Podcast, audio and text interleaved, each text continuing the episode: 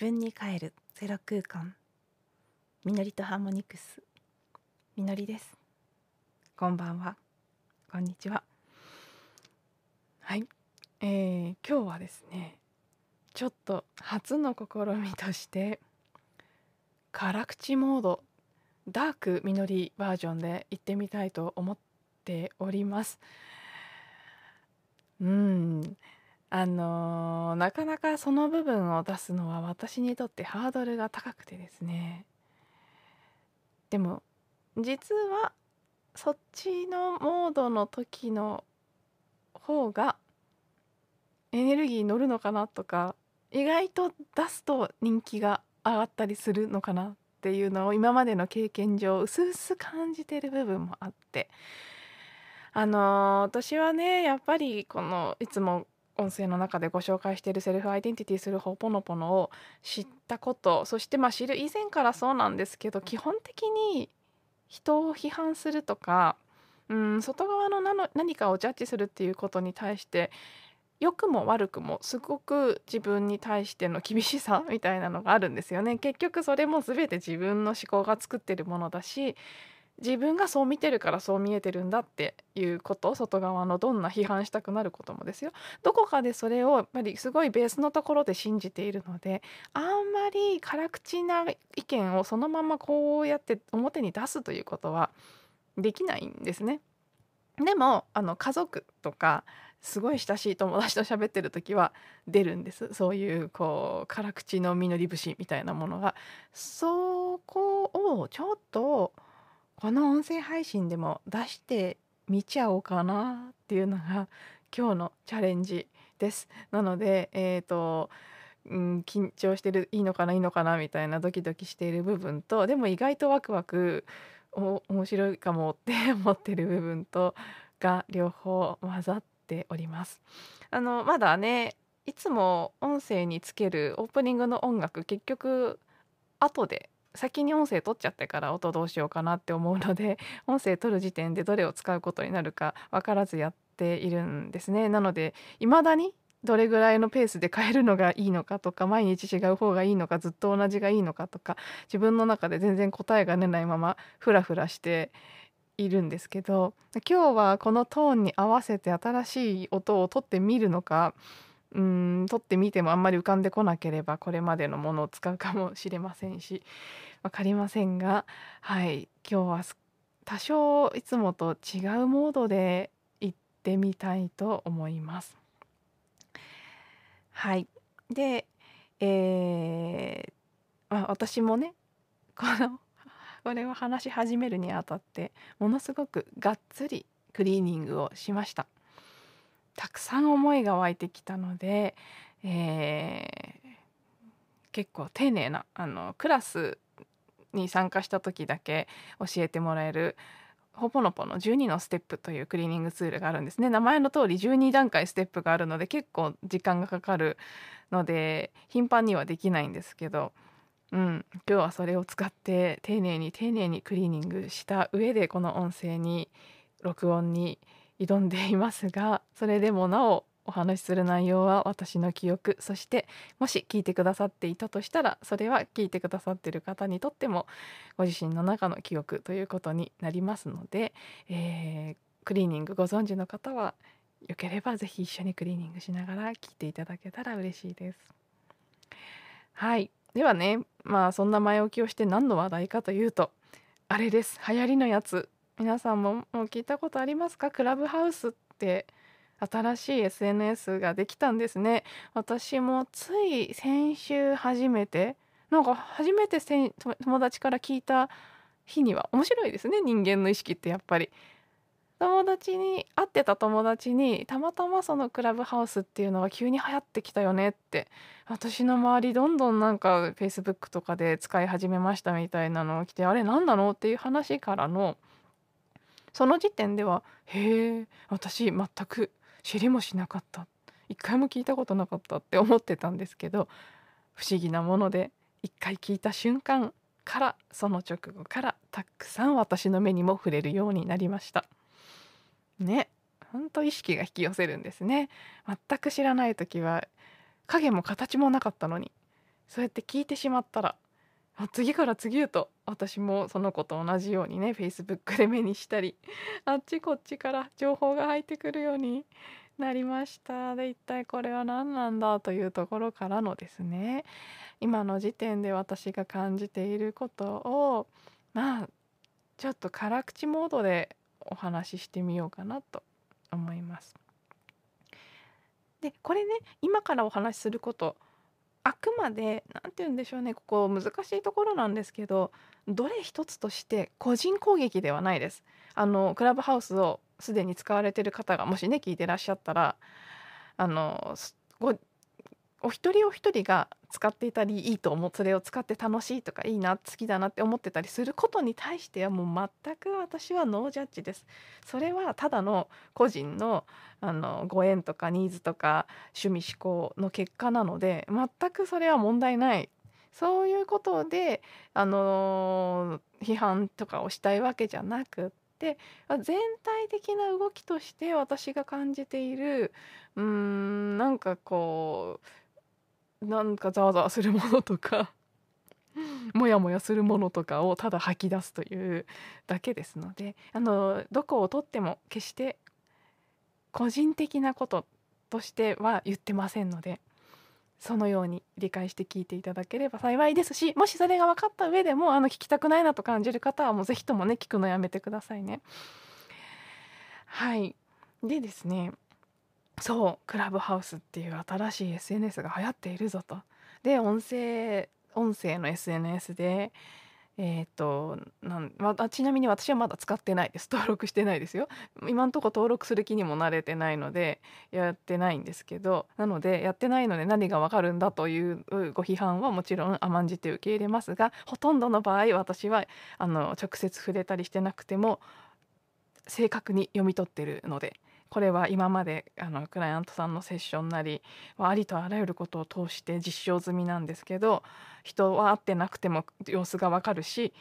組織とかそういう SNS のツールとかでも触れてなくてもエネルギー感は、まあ、大体大方感じた通り合ってるということが後で分かることが多いのでうん使ってないけど、まあ、なんとなく感じてるものはあるんだと思います。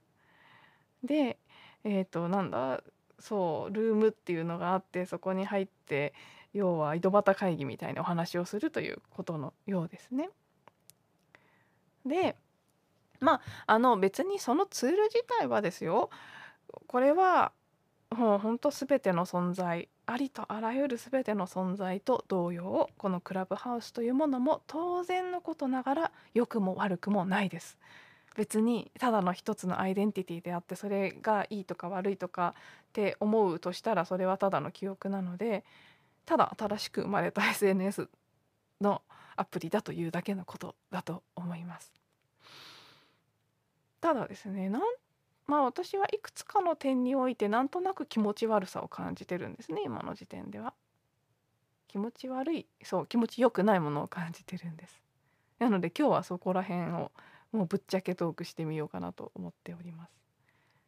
でうーんまあそのなんとなく気持ち悪いなっていうのはただの感覚として先にありました。よくわかんないまだ使ったこともないしなんかみんながシェアしてるの見てるだけだけどそれでもなんか気持ち悪いなってなんでこの気持ち悪さがあるんだろうってまあ本当ねさっきも言った通り私の感覚 hypersensitive で結構当たりますのでもう聴覚嗅覚体感覚ありとあらゆる五感が優れているのが私の特徴でしてうんもう遠隔だろうと何だろうと大体感じるものは感じるんです。なので、まあ名前しか知らないなりにまだなんだろうなって思っていたところからのまあ、ちょっとね調べてみたりもしたんです。一体これは何なんだという正体の部分ですね。実態というか。うん。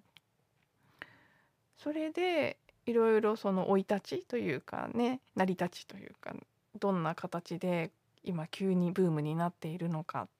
どこから出てきてどんな風に拡大してきたのかみたいなストーリーを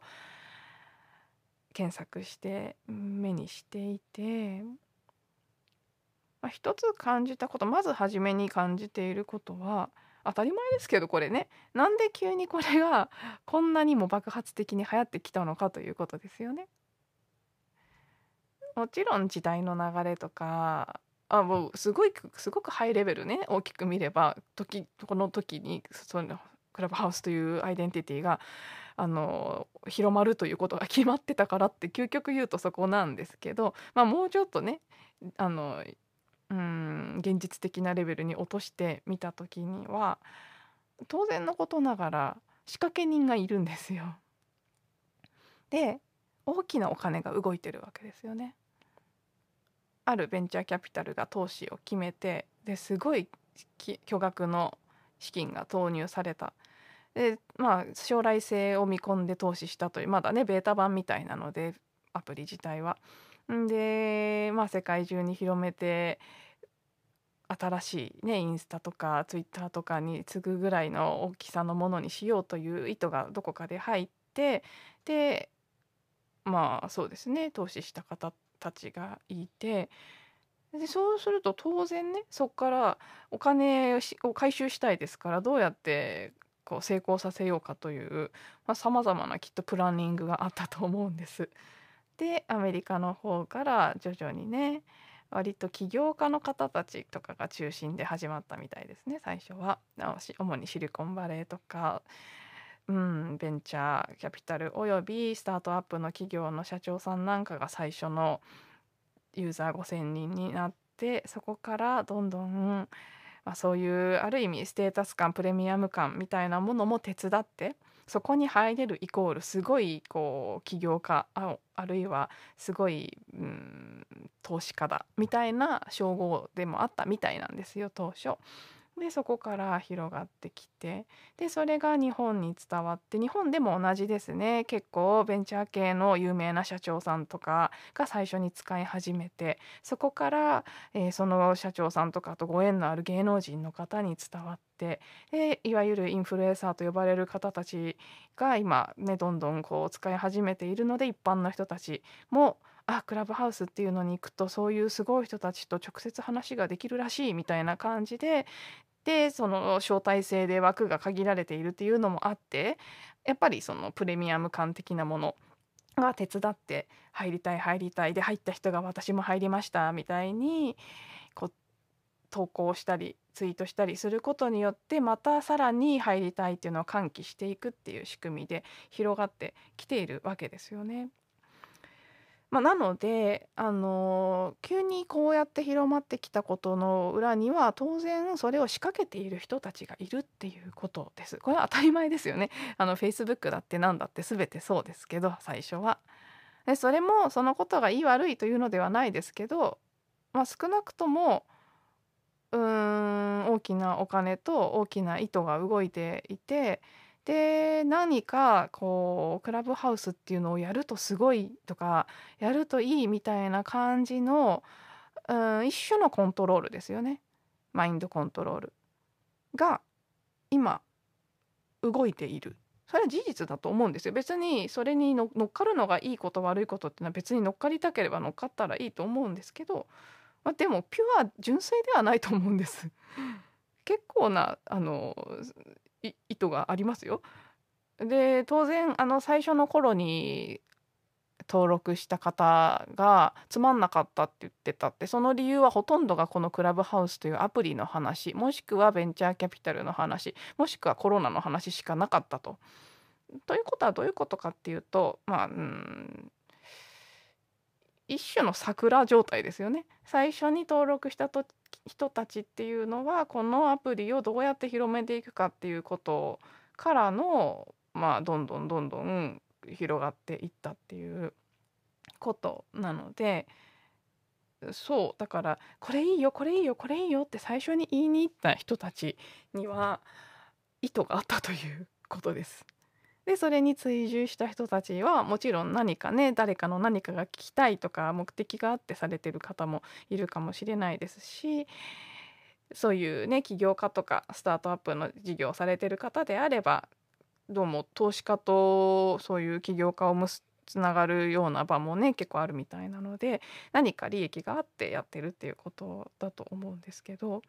まあでもうんだから、まあ、とにかくこのツールを成長させたいと思っている思惑がどこかにあってそれの大元の元の元の元に何があるかはちょっと私には分かりませんけどそこに大きなお金が動いていると。そしてやっぱりうがった見方をすればこのコロナ禍との関連性みたいなものもちょっと気にはなるところですね。あんまり陰謀論的なものを私は煽りたくはないですけどただコロナ新型コロナウイルスというものが何て言うんでしょうね。ある程度人為的なものというか新型コロナウイルスというウイルスは空気中に存在すると思うんですけどそれが危険なものだということとか危険なものだと思い込んでいることによって重症化したり何かこう問題が起きたりあるいは社会がこんな状態の混乱に入陥っているということの奥裏にはやっぱりそれもね先導している存在っていうのがいると思うんですよ。でじゃあコロナ禍になって誰が得したかって言ったら、まあ、これから打たれるワクチンを作っている会社とかあのね GAFA と呼ばれるアメリカのビッグ企業とか、うん、SNS 事業をやってる会社とかまあ大幅に設けたわけですね Zoom とかもそうですけど。でそうやって人がまあオンラインに依存していくそしてこの度重なるロックダウンとかによって孤独感を感じたり人とのつながりに飢えていく。その流れの中でバーチャルにそのパーティーみたいな状態こうクラブハウスって名前の通りクラブに行ってこうだべったりするそういう感覚を味わえるソーシャルネットワークがこう提示されるっていうこのタイミングの良さ。もちろん必要があってこの実態だから生まれてきたという側面もあるんでしょうけれどもうーんまあ新型コロナのことの裏に誰がいるか分かりませんけどなんかどうもシリコンバレーとかねそっち方面のものが結構絡んでそうな感じは匂いとしてはしているのでそれは純粋にね誰が儲かってんのか誰が得してるのかっていうのを見たらある程度分かることだと思うんですよ。でそこへ来てのこれかみたいな。そこは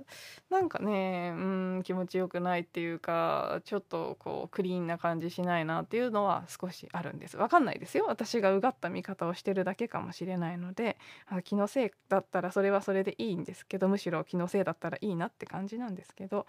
あなんかなこの妙妙じゃないですか？この急激な流行り方が。大体何でもこういうものかもしれないですけど何かが流行る時ってでもそれにしても何か大きな力が働かなければこんな風にならないんじゃないかなっていう妙な火のつき方がある気がするんですよね。そしてもう一つうんあんま好きじゃないなって思うのは、まあ、私が目にしたいくつかの記事に共通して書かれていたことなんですけどこのクラブハウスが流行っていくその原動力になっているものとしてあの FOMO というね文字が必ず記事の中で割と多く紹介されていたんです。何かっていうと Fear of Missing Out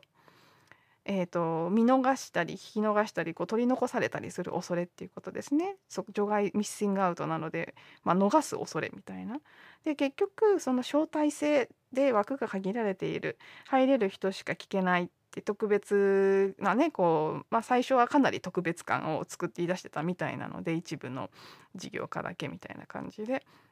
で今でもまあまだね招待枠が来ないと入れない。なんかメルカリに6,000ぐらいで招待枠売ってたみたいな話も聞きましたけど。でそういうこう入れないのは怖いっていう恐れに喚起することでもっと入りたいという気持ちを呼び起こしているっていうことですね。そして入った人に関して言うと今度はあの一切録音なしでリアルタイムオンあのライブ配信っていうことなのでなんかね聞き逃す恐れみたいなものですごい中毒的になって36時間聞き続けたとか そういう人がいるとかねそれは一部の事例だと思いますけどただやっぱりライブ配信がベースなので自分のペースで聞くということはリスナー側としてはできないんですよね。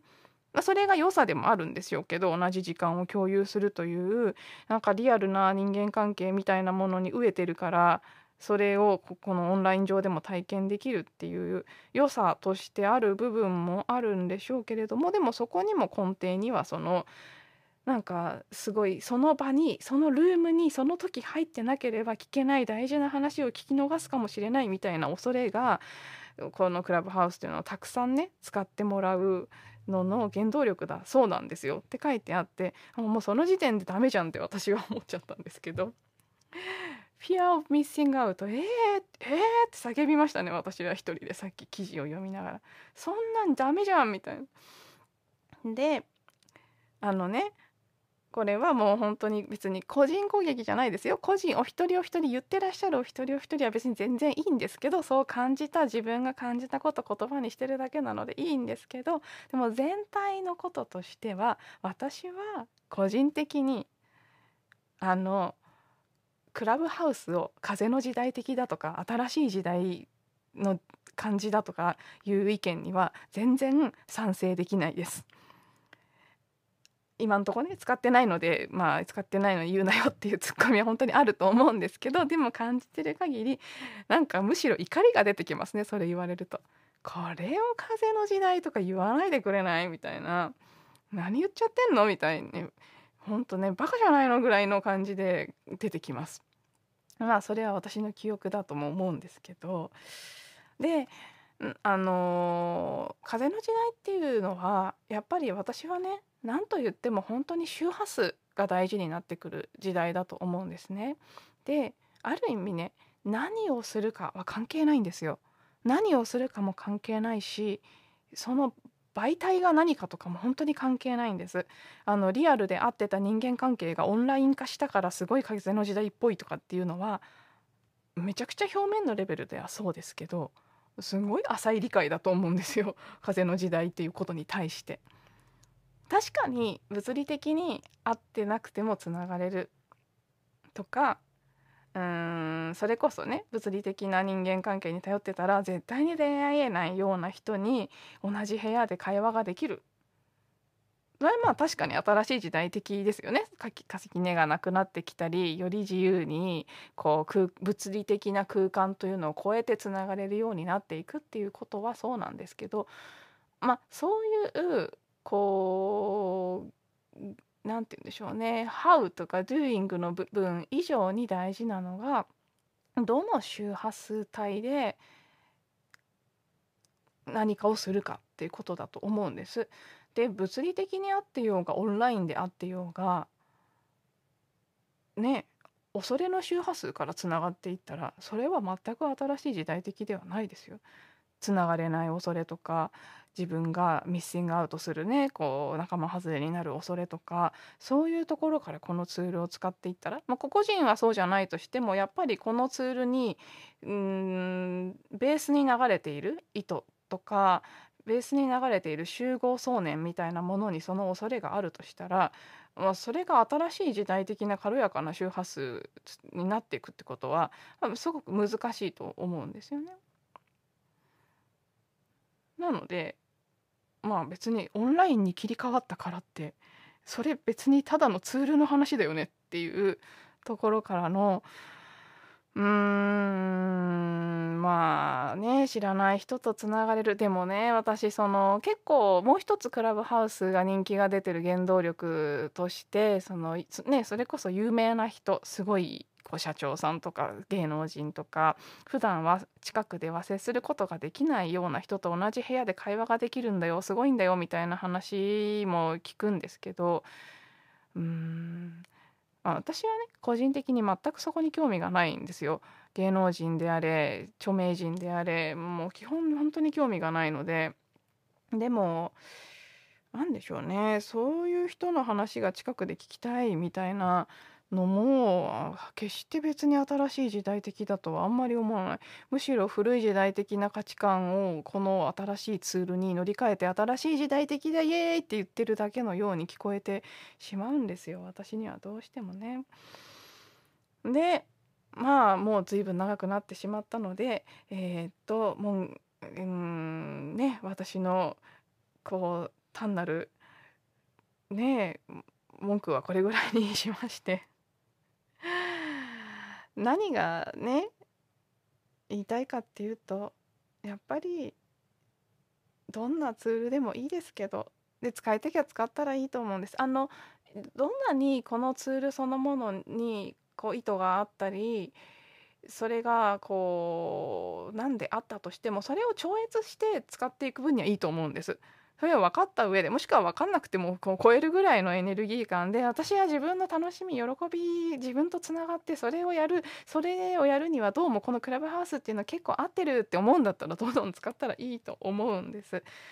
ただなんかそのさっきも言ったその Fear of Missing Out とかそれ以外のフィアそれ以外の恐れかもしれないけど何かこうそれの周波数に自分のものですらないぐらいいつの間にかつかまれてでなんかやってた方がいいとかやんなきゃいけないとかそういうところから関わるのはすごくうんまあもったいないかなって感じ。別に注意しなきゃとかってことでもないししたら知ってでただの経験としていいと思うんですけどなんか今それに時間使うのもったいなくないかなって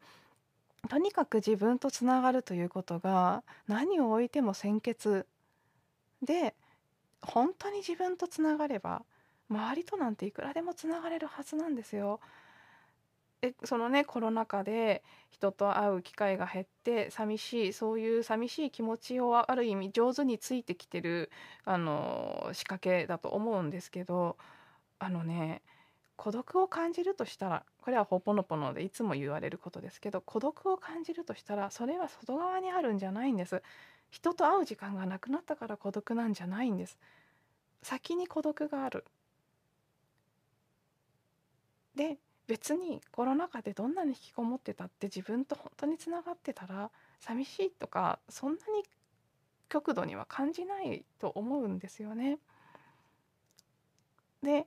その上で何かこう本当にインスピレーションからね誰かとつながって何かをしたいって湧いてきた時それをする一つの手段としてね別にクラブハウスなりそれ以外なりいろんなオンラインのツールとかを使っていくことはいいと思うんですけどまあその順番が大事まず自分とつながる。でそこからこれを表現したい発信したいあるいはこんな表現をしてる人と交流したいエネルギー的にという思いがあってのつながり合っていくっていうことはすごく有意義だしそれこそ新しい時代的だと思うんですけど何かその恐れの周波数から来るそれも自覚すらないぐらい微細な恐れの周波数にコントロールされるような形で流行りものに飛びついていくっていうのはもうむしろ古い時代的なやり方の延長でしかないんじゃないかって私は感じる。だから別にこのブームはブームで全然いいですけど、まあ、このクラブハウスのことなりそれ以外のことなりあの私はねすごくコロナ禍のコロナ騒動で起きてることとクラブハウスが流行ってるのエネルギー的には全く同じに見えるんですけどね、みんながマスクしてなんかやれ対策だなんだって騒いでってうーんなんか本当に本質的には全く同じことのように感じてなりませんね。うんまあそんなわけでただこうぼやきというかねありのままの思いを垂れ流させていただきましたが、まあ、結論最終的にこれも全て私の記憶なのでクリーニングさせていただきたいと思います。はい。聞いていただいてありがとうございます。愛しています。マハロ。また次の音声でお会いしましょう。